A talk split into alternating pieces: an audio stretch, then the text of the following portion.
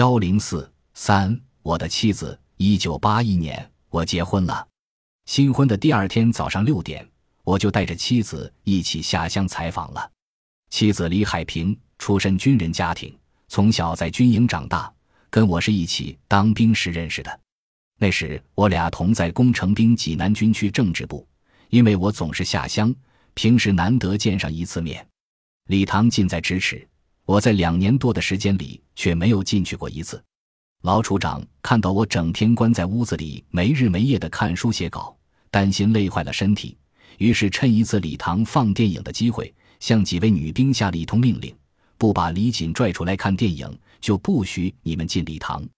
他和同伴们像接受战斗任务似的推开了我的房门，眼前的情景让他们惊呆了。四周墙壁上贴满了报纸，屋中间九根绳索纵横交叉。挂着一张张粘着各种报刊剪贴的纸墙，好似一道道与外界空间隔绝的屏障。我就沉浸在这片纸墙构筑的迷宫里，像文王演《周易》一样研究国家形势，研究学问。从此，他开始关注起我这个来自农村、视书如命的怪人。一九八一年一月二十六日下午，我从池平回到济南，晚上乘亮胶卷的功夫，打扫那积满灰尘的屋子。去岳父家取来为我们准备的被褥和待客的糖果，婚礼的全部准备工作就这样简单而迅速地完成了。单位党支部开了一个会，便算结婚仪式。因为我刚刚接到总社关于农民过春节的报道任务，于是决定和爱人做一次特殊的结婚旅行，一起到商河县农村采访。二十七日凌晨六点，我们坐上长途车，过了黄河，来到商河县招待所。整个旅馆里只有我们一对旅客，厨师都回家过年了。妻子就把伙房大师傅的围裙一扎，上灶自己动手做起饭来。那次采访一直持续到大年三十。一次采访中，夫妻两人来到一个卖鞭炮的集市上，鞭炮集市上有一千多人。我想拍全景，附近没有制高点，也没有梯子，就爬上满载的拖拉机，却滑了下来。这时，妻子手扶着拖拉机。把身子一蹲，腿成八步形，指了指自己肩膀，对我说：“上来。”我一脚蹬在拖拉机轮子上，一脚支在妻子肩上。看着女解放军肩上站着照相的记者，卖鞭炮的更来劲了，大喊：“放啊！”顿时四下里噼噼啪啪都冲着镜头爆着火花。下来后，妻子兴奋地说：“谁结婚也没这么多人来放鞭炮。”一九八一年冬。我开始骑自行车串村采访时，刚怀孕的妻子正患感冒，可她执意要送行，冒着北风，骑着自行车穿过济南城，行了二十多里，一直把我送到洛口的黄河渡船上。结婚这一年，我下乡三百一十五天，搞了不少在全国有影响的新闻。三十岁时有了女儿，妻子提议就叫李棉吧，他说。三中全会后，你的照片和文章先后十多次在新华社和国家获得新闻奖，都是采访棉区，像《棉花姑娘的喜悦》《银铺鲁西北棉农笑开颜》《棉花县长三转单》《八旬棉农中状元》，都少不了一个“棉”字。给女儿取名“棉”，一是为纪念你而立之年的成就，还有一层意思。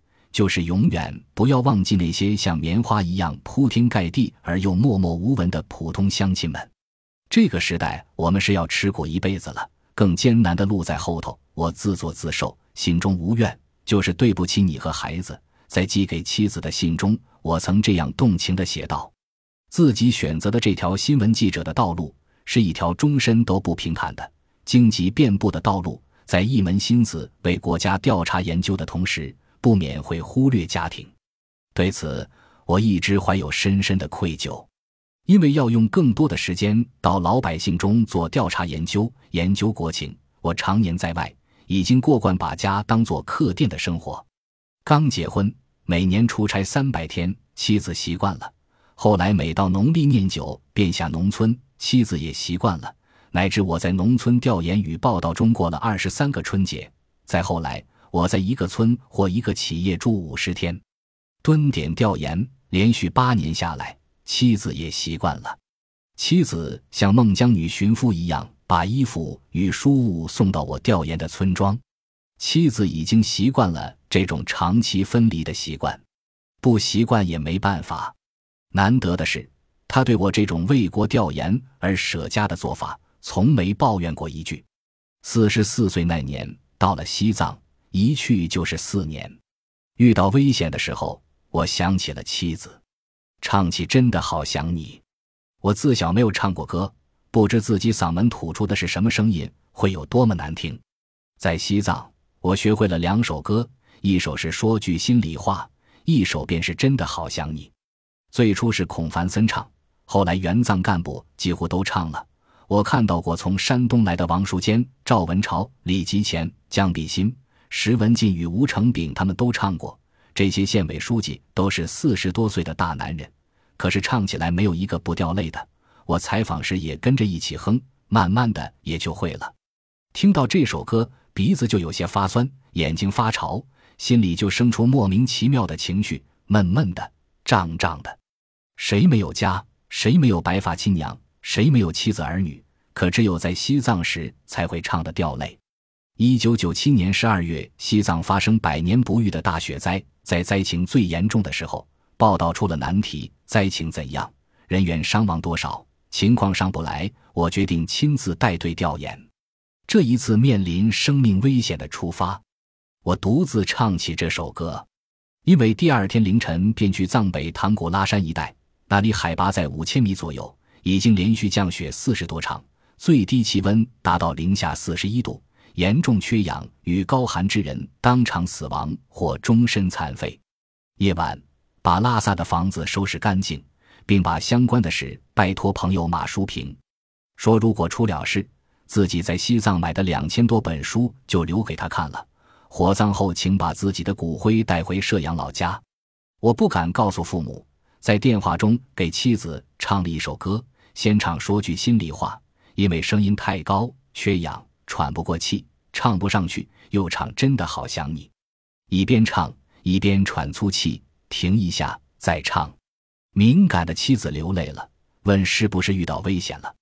我说天亮便去灾区，有点危险，要有思想准备。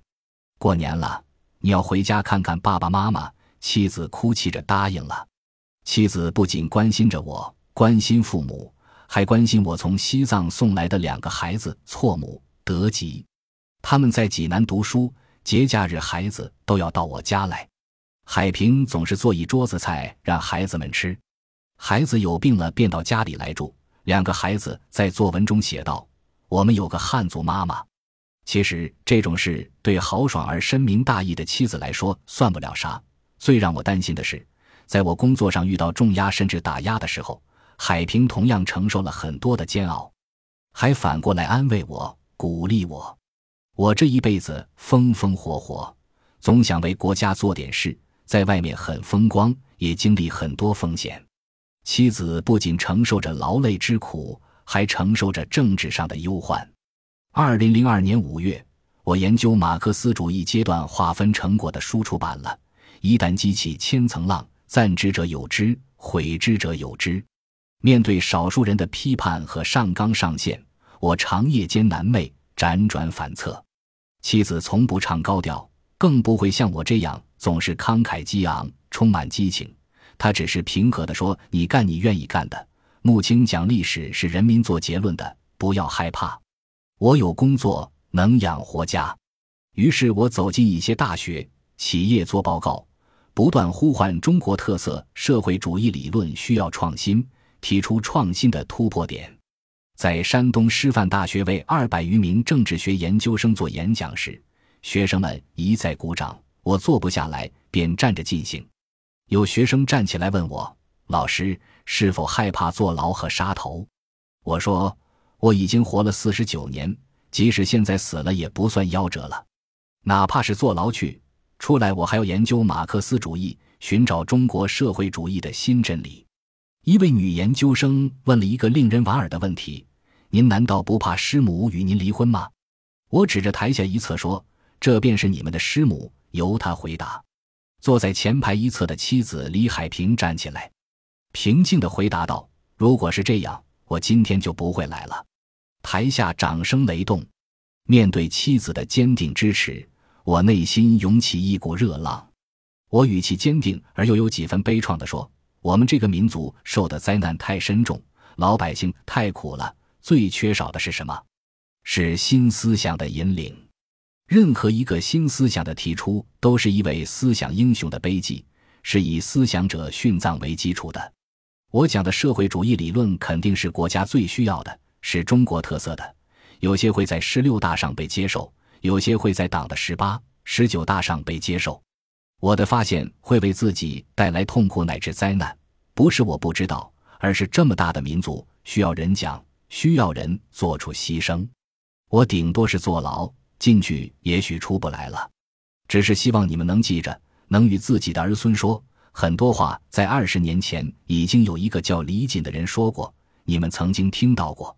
我说的很动容，惹得台下的研究生也纷纷落泪。后来我年近六十。又一个人到北京闯，开辟另一天地。夫妻分离，家中自然全扔给妻子了。养父无愧天地，褒贬自有春秋。当我写下那些极具风险的词句时，已想到了丢官乃至坐牢。我也想到了年迈的父亲和深明大义的妻子。幸运的是，妻子一直忠于职守，勤奋努力，谨慎做事，官至正厅，为我免除养家糊口之忧。